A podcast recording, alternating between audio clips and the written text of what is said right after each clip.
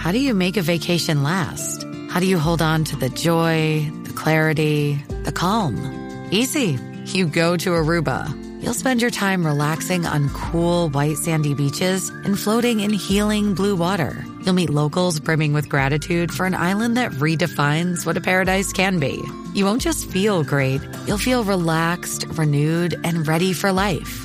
That's the Aruba effect. Plan your trip at aruba.com.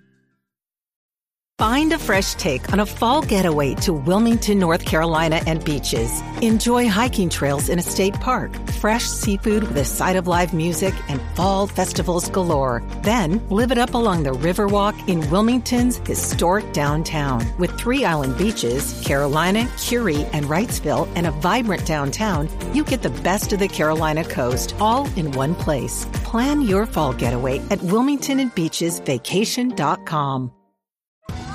Survivor 46 is here, and so is On Fire, the only official Survivor podcast. And we have a twist this season. The winner of Survivor 45, Dee Valladares, will be joining us every week. We're going behind the scenes of the biggest moments, the how and the why things happen, and the strategy and analysis you can only get from someone like me, a Survivor winner. Listen to On Fire, the official Survivor podcast, wherever you get your podcast.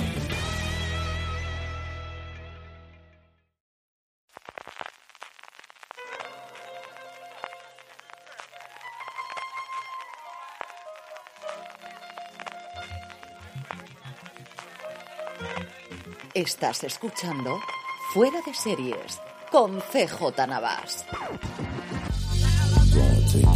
Bienvenidos a Gran Angular, el programa de Fuera de Series, donde sabéis que hablamos de la industria audiovisual, especialmente la española, y es para mí un absoluto placer tener a dos personas de las que más me han hecho sufrir por momentos, sonreír, en esas escenas de vino que voy a preguntarles sí o sí en los últimos tiempos, lo hicieron con Hierro, lo hicieron con la primera temporada de Rapa, y lo han hecho con esta segunda temporada de Rapa que he tenido ya el placer de poder ver.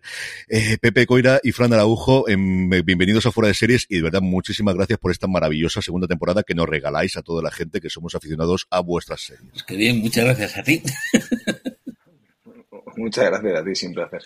Yo quería empezar comentando, luego nos metemos en la segunda temporada, pero remontémonos a la primera porque también yo creo que va a servir de acicate a gente que en su momento no la vio y, poder hacerlo.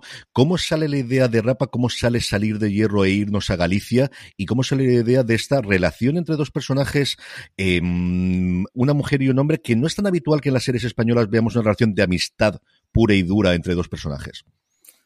A ver, lo de, lo de Galicia salía de una manera muy natural por ser nosotros de, de, aquí. entonces, eh, eh, y en el buscar un, un, entorno que tuviese en sí mismo, pues, carácter, ¿no? Eh, una zona como era la de Cedeira y Ferrol, nos parecía que podía ser una, ¿no? digamos, hay, hay un millón de lugares posibles para una historia, pero este era, nos apetecía. Y, y por, por, cercanía. Y luego lo de lo de las lo de la pareja, yo creo que, a ver, muy calculado no estaba, no está, nada, nada está calculado, pero sí que había algo de, de encontrarnos con dos personajes que tuvieran distintas razones para hacer lo mismo. Eh, distintas razones para investigar mm. un crimen y, y, yo creo que eso fue de las primeras cosas a partir de las cuales eh, a partir de las cuales lo, se fue armando y, y, y, fue surgiendo esa relación entre los dos que, que yo creo que fue naciendo de, de, de, nuestro curro, ¿no? No era, no era una premisa, ¿no? Sino que era algo que iba apareciendo a medida que los conocíamos.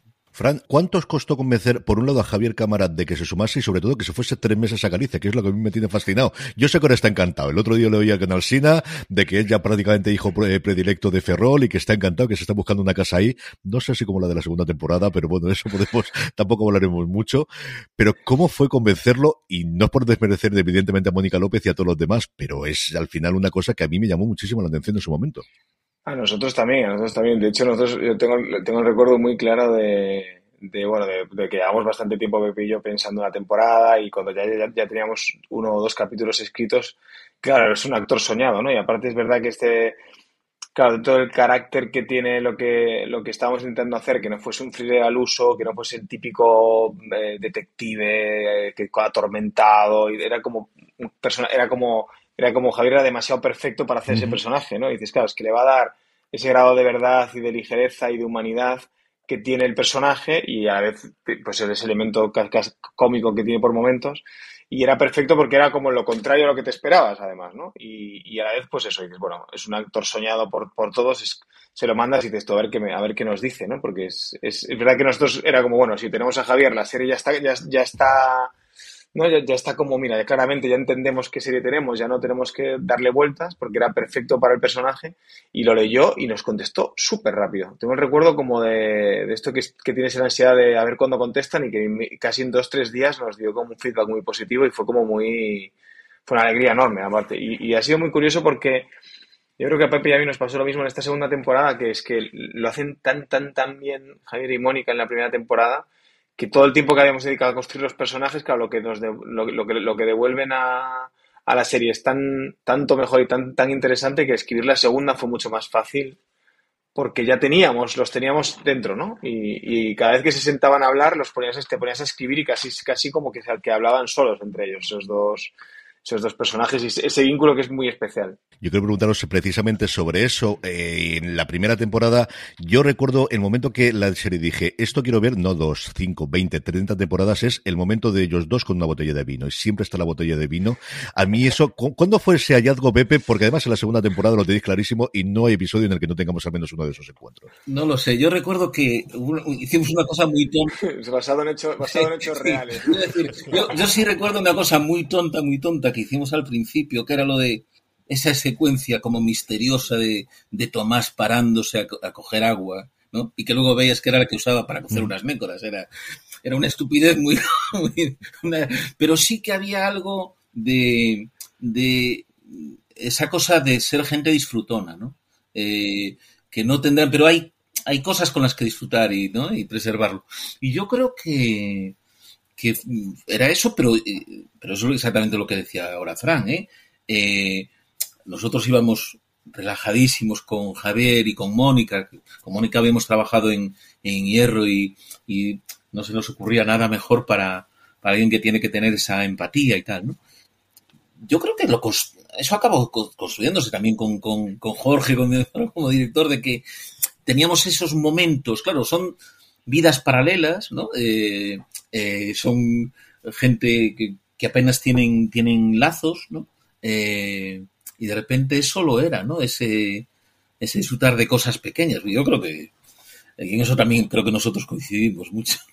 Y de hecho es muy guay porque, claro, también dentro de lo que es la lógica de lo que estamos intentando con Rapa, que es bastante diferente a, Hierro en cuanto a, muchas cosas del propio, la propia lógica de quién investiga, por qué investiga, ¿no? Y había algo de, que yo creo que está nuestra persecución en, en, todo lo que estamos intentando hacer, que es que no ir a ver las secuencias que has visto mil veces del, ¿no? de la comisaría con el tablón, uh -huh. de los asesinos y, y, y, reunión de policías debatiendo. Es como, no, vamos a hacer una investigación tan cotidiana como una cena, ¿no? Y en una cena pueden tener lugar todas esas conversaciones de, de lo que tiene que ver con la suspense y la investigación. Puede ser dos personas cenando, compartiendo una botella de vino y compartiendo pensamientos, ideas, ¿no? Y, no, como que, a priori es como lo más anti-thriller del planeta, porque claro, lo, lo, normal es como tíos con pistola corriendo. No, van a ser dos personas sentadas hablando, compartiendo una botella de vino.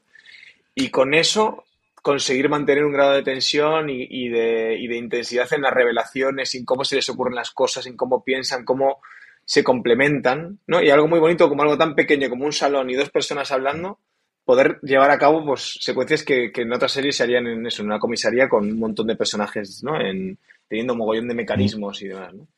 Son unas escenas maravillosas. Yo siempre, eh, que además, los veo a los dos empezar a sentarse, coger el bote de vino y ya me entra la sonrisa. Y estoy sonriendo todas las escenas en las que ellos dos están juntos. Es algo que yo no recuerdo que pasaba desde, yo creo, de Boston Legal, que al final de los últimos episodios siempre estaba Danny Crane y estaba el resto de la gente que se tomaba un whisky y es ese momento maravilloso que sabes que van a salir algo. Pepe, yo te quería preguntar acerca de esta, la primera temporada tiene sentido que ellos dos estén juntos porque al final de alguna forma estén investigando el mismo caso. Vienen el personaje de Mónica a investigar investigarlo realmente como la Guardia Civil y el personaje de Javier Cámara Tomás porque está involucrado de alguna forma en él. Pero claro, cuando planteas esta segunda temporada, ¿cómo fue de complicado encontrar la razón más allá de la relación clara de amistad de ellas, de ellos dos, de estar juntos y de tener esas historias y de investigaciones más o menos paralelas o en un entorno similar eh, que iban a tener los dos personajes? A ver, hay una, hay una cosa que es lo de cuál es el vínculo entre ellos, que yo creo que es muy difícil de, de explicitar. Yo yo, mismo yo no lo tengo muy claro, eh, y, me encantará ver en, qué, en, qué, en qué acaba, pero sí son, sí son dos personas que, que han encontrado una afinidad entre ellos eh, que, que, hace que para los dos sea muy buena, sea muy bueno estar, tener al otro, tener al otro, eh, tener al otro muy cerca. ¿no? Em, este, claro, en este, en este, y teníamos lo de, por supuesto, que, que, el personaje de Maite profesionalmente se dedica a, investigar e intentar detener al culpable de, un delito, ¿no? Eh, en el caso de, en el caso de, de Tomás está otra cosa infinitamente más novelesca de, de su curiosidad por los, por las personas y por encontrarse con historias como en la uno se encontraba con ella de sopetón y ahora como que las va buscando y ahí, ¿no? Partimos de eso, de alguien que tiene hambre de, de, de, más historias, esas que a lo mejor no ha sido capaz de construir, ¿no? Porque él quiso ser escritor eh, y era un escritor frustrado y tal, pero y que se las ha encontrado en la, en la, en la realidad. Entonces, en, en, la segunda lo que hicimos fue, aunque hay mucho de compartir, es lo de que cada uno, digamos, tuviese su, su investigación, completamente cruzadas una con la otra, trenzadas y al final con muchos lazos no solamente entre ellos, sino más que no vamos a, ahora a contar, ¿no? Pero sí que era lo de lo de que cada uno pudiera tener su, su caso, ¿no?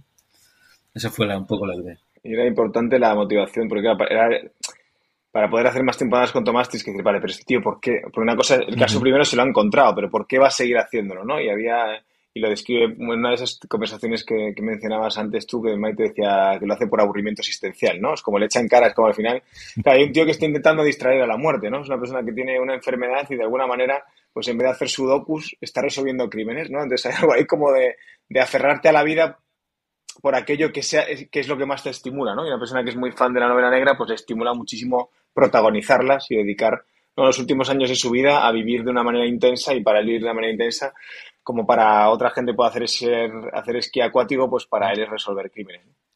Esa es la parte que más me hace sufrir a mí en la primera temporada y sobre todo en esta segunda, que es, desgraciadamente, pues lo que todos conocemos, de que Lela es lo que es. Y ese desarrollo, cómo de complicado fue Pepe escribir esas escenas y ver a, Javier Cámara cómo lo va llevando, que es una cosa, los momentos en los que no puede con la mano, en los que no puede con la pierna, es que me, dejaban roto, roto absolutamente cada mm. episodio. A ver, había, había una cosa que era lo de, lo de, en, primer lugar, intentar saber lo más posible de, la enfermedad mm. para no para no andar metiendo la pata y, contar un poco las cosas como son. Y ahí tuvimos muchísima ayuda de Agaela, que es una asociación de, enfermos y familiares de, de ELA, ¿no? que, que además fueron muy generosos y entendieron muy bien que no era una serie sobre la ELA, no, no el, objeto de la serie no era eso, sino que era un, una parte muy, muy decisiva de, un, de, un, de su protagonista.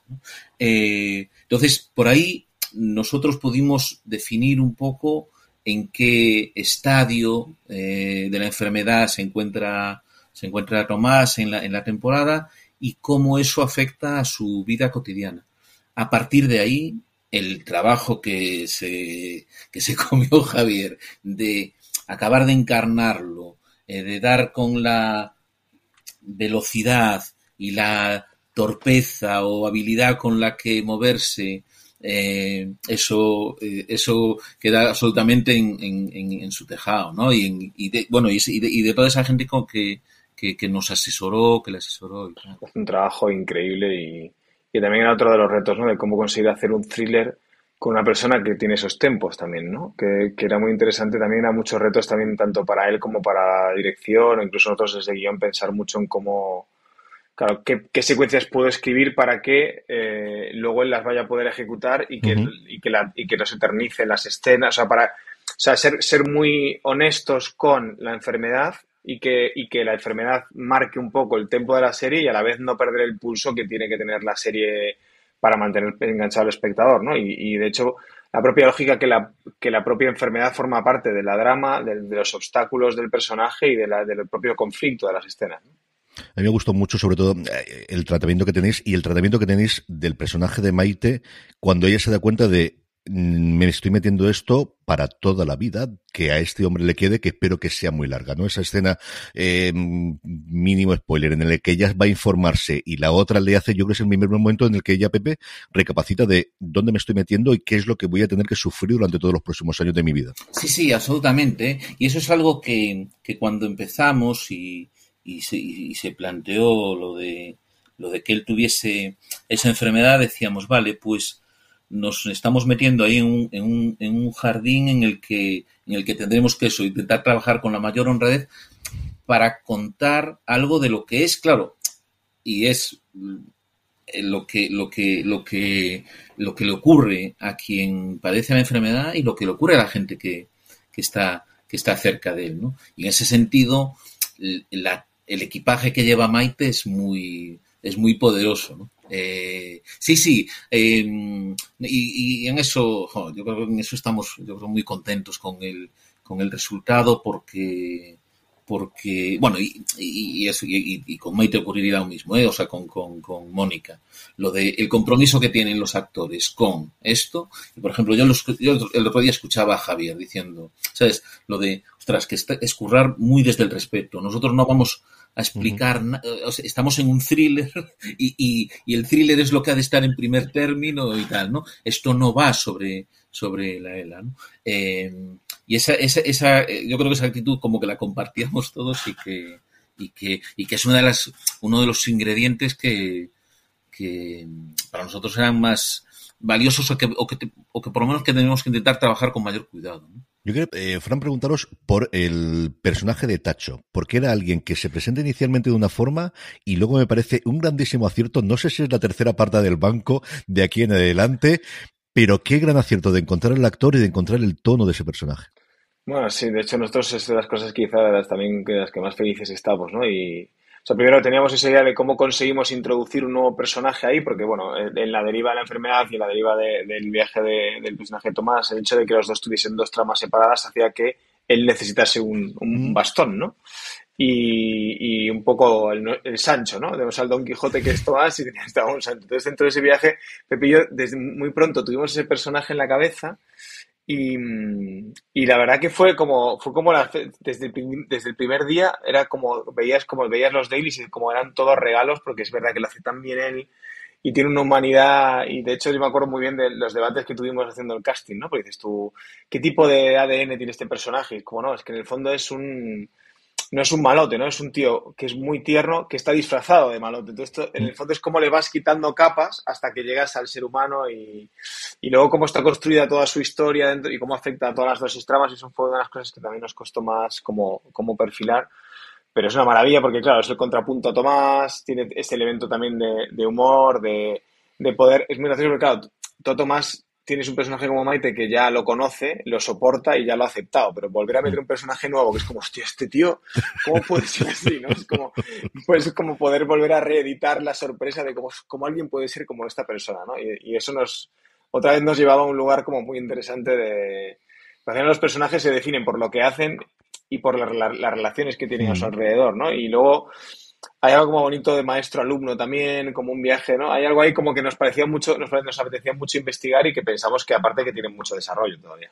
Pepe, ¿habías soñado alguna vez poder rodear en, en, Arsenal? Porque al final yo sé que la gente quiere saber eso y quiere tener esa parte. ¿Cómo fue el, ir a Ferrol y ir a esa segunda ciudad dentro de la ciudad? A ver, lo que parecía era imposible. De, partida, yo, creo que fue yo creo que fue cosa de Frank, ¿no? Oye, hacemos un en Arsenal.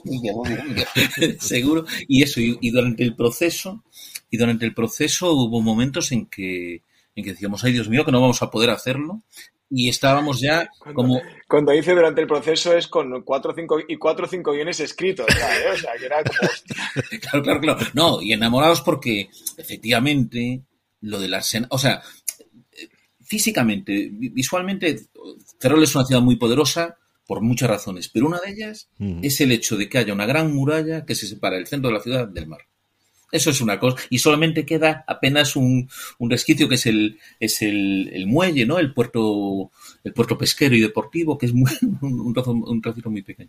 Pero claro, del otro, tras, tras puesta esa muralla, te encuentras, claro, con una, con un universo, eh, que es el de la armada, que es, que digamos, además tienen una palabra mm, que lo sintetiza muy bien, que es lo de sus valores, ¿no?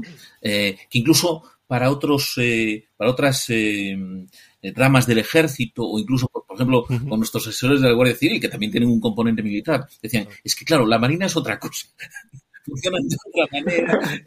y, y entonces, claro, meternos ahí era muy, como muy divertido. Digo, siempre, siempre pensamos en los personajes no, no, aislados, sino en un contexto. Y al contexto intentas sacarle el mayor jugo. Claro, esto tenía tantísimo que, que, que era una, un regalazo y por eso nos agobiaba tanto que en un momento pareciese que no íbamos a, poder hacerlo, ¿no? Y de hecho yo creo que es la primera, en el asesinato, yo no sé si se rodó alguna, alguna antigua o tal, pero, pero es un, es un, fue un acceso muy, como muy privilegiado y, y que, bueno, que, que fue, fue un regalazo, ¿no? Yo además creo que es que la Armada, concreto, Fran, tiene esa mística. El ejército lo hemos visto muchas veces, la parte aérea quizás nos pilla menos, pero la Armada, también quizá porque yo tengo más relación con Cartagena, que quizás es el otro gran núcleo que tenemos aquí en Levante y que, que, puede ser esto, pero tiene esa mística desde los trajes, es una cosa totalmente distinta, los uniformes, esa seriedad, ese, que es una cosa que a mí me fascina y lo bien que lo tratáis dentro de la serie, esa, ese respeto y esa jerarquía que mantienen ellos todavía a día de hoy, ¿no? Claro, de hecho es que tuvimos que documentarnos un montón para hacerlo y claro, por eso era tan impresionante como, como, como no conseguíamos cerrarlo, porque al final cuanto más sabíamos, más nos gustaba, y cuanto más nos gustaba, más nos metíamos, entonces era como que, que llegas a tener tanta información y veías que tenía tanto, tanto interés. Y luego la verdad es que en el momento en el que, porque claro, al final, bueno, es, es muy complejo porque es muy jerárquico y conseguir los permisos fue complejo, pero cuando en cuanto los conseguimos se volcaron con nosotros, nos ayudaron muchísimo, nos, re, nos, revisaron todos los guiones para que no hubiésemos ningún tipo de incorrección, porque es verdad que es muy compleja la jerarquía, cómo se hablan, cómo se tratan, entonces nosotros siempre intentamos, igual que pues, en Hierro te revisaba un juez todo, pues nosotros tenemos, las, tenemos un guardia civil con nosotros, teníamos un militar con nosotros, todo lo que intentamos escribir, siempre intentamos que tenga ese grado de, de, de cuidado que dices tú, si la, si la cago es porque porque yo sé que dramáticamente necesito esto, uh -huh. pero que, que, no, que no sea un error, sino que sea algo como que tú... Entonces, estábamos, nos, ellos nos ayudaron muchísimo con los guiones, nos facilitaron todo. Es que claro, no solo es la primera vez que se roda allí, sino que es que nos dieron acceso a despachos, al interior, a los... O sea, fue como bastante... Bastante... La verdad que fueron muy, muy, muy generosos, muy generosos. Y, y luego en la serie se nota porque, claro, eso... Si no, no lo podías haber hecho de verdad. Hubiese sido de mentira y para hacerlo de mentira no lo hubiésemos hecho desde luego que ya os digo yo que, se ve clarísimamente y lo ves y además te transporta ese mundo desde el principio. Igual que transporta al mundo de Tomás y te transporta al mundo de Maite, al mundo de la Armada desde la primera escena en cuando vemos ese rescate inicial y esa, todo el, el mundo con el uniforme. Eh, Pepe, Fran, yo quería preguntar eh, por el futuro, no de Rapa, porque todos queremos tercera temporada de Rapa, eso ya sabemos que está adelante, sino lo que os viene encima. Yo sé que Fran tiene dentro de nada poquita fe para estrenar. Pepe, yo me tiene también fascinado porque pude ver un avance de ello el Círculo de los Muchachos de aquí a final de año, en el que sé, que también estás metido, pero yo no puedo irme de esta entrevista sin preguntaros en qué punto está Garbo, porque a mí es un personaje histórico de la Segunda Guerra Mundial que siempre me ha fascinado. Y ya que lo han anunciado, pues os puedo preguntar de esta, si no, os podré preguntar. ¿Cómo está el tema de, llevar, pues, nuestro espía español? Que además yo creo que es una figura que cada cierto tiempo sale en prensa, desaparece durante cuatro o cinco años, vuelve a salir después. El gran eh, Puyol, el antiguo, desde luego, el gran Juan Puyol, el nuestro, nuestro espía Garbo. Nada, nada, pues ahí, estamos, ahí estamos, con unas ganas enormes de, de hincarle el diente porque, cuando lo que tú decías, es un personaje tan poderoso y lo que es lo que es bastante incomprensible es que no esté hecho todavía. Di tú que hay muchas posibles, porque es tan, es un, es un caso tan singular, es un personaje tan, tan especial respecto al mundo de los espías, ¿eh? porque, digamos, es ese espía que nunca lo fue. Que, siempre fingió serlo, ¿no? Eh, ese gran mentiroso, ese gran fabulador y tal, ¿no? Eh, entonces, ese personaje en un contexto tan potente como es el de, la Segunda Guerra Mundial y, y, lo que estaba en juego y que de repente estaba en manos como de un pícaro, de un... Ese, es algo a lo que le, teníamos muchas ganas desde hacía mucho tiempo, y digo, como tanta gente, ¿eh? porque yo creo que cualquiera que accede a, la, historia de Garbo dice, ¿esto qué es? y, nada, nada, estamos ilusionadísimos con, con, con meternos a ello, intentar, e intent, y intentar eso, contar algo tan extraño. como es ese, ese personaje con tantas vueltas y con tantas y con tantas capas. Es que además, siempre que he leído la cosa suya, siempre que lo he pensado en audiovisual, digo, el problema va a ser aquí que recortamos para que la gente se crea que esto es verdad, porque la cantidad de cosas que te cuenta, dice, es que no, puedes creer todo lo que este hombre hizo en su momento.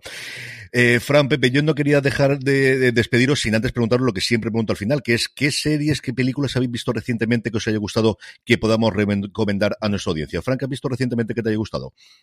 Uf, pues yo últimamente estaba justo hablando con Pepe que, que últimamente estoy como que me está costando mucho ver ver ver cosas porque bueno porque estamos ahora yo esquivo por la noche y estaba costándome mucho como acceder ahí a yo estoy revisitando pelis he vuelto a ver Bullet que me ha vuelto a, a uh -huh.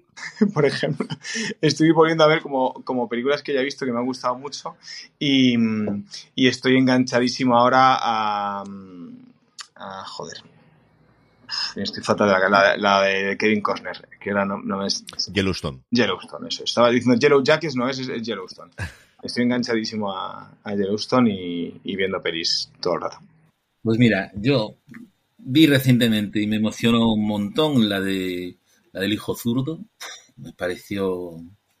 Eh, comenté con Fran, ¿sabes? Decía, Jolín, qué qué poderosa y qué, y qué bien que, que, exista esta serie. ¿no? Eh, me vi, eh, me volví a ver, y es lo de, qué cosa tan libre podía ser una ficción. Me volví a ver Retorno a Brycehead, que yo creo que es del final de los 70. Eh, y es eso, lo de las, la libertad máxima, ¿no? Es como Heima, como aquellas series, ¿no?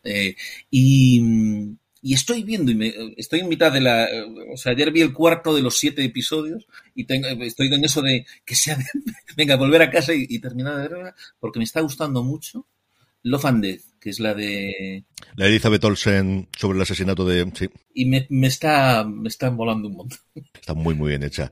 Pues lo que os decía al principio Pepe Coira Fran Araujo segunda temporada de Rapa entero estreno de todos los episodios en Movistar Plus el próximo día 15 de junio. Lo podéis disfrutar. Cogeros las tardes libre. Cogeros la tarde libre y ver los seis episodios de golpe que vale la pena alguno que tenga que trabajar mucho, venga, para el fin de semana, que lo podemos dejar allí, pero tenéis que verla sí o sí.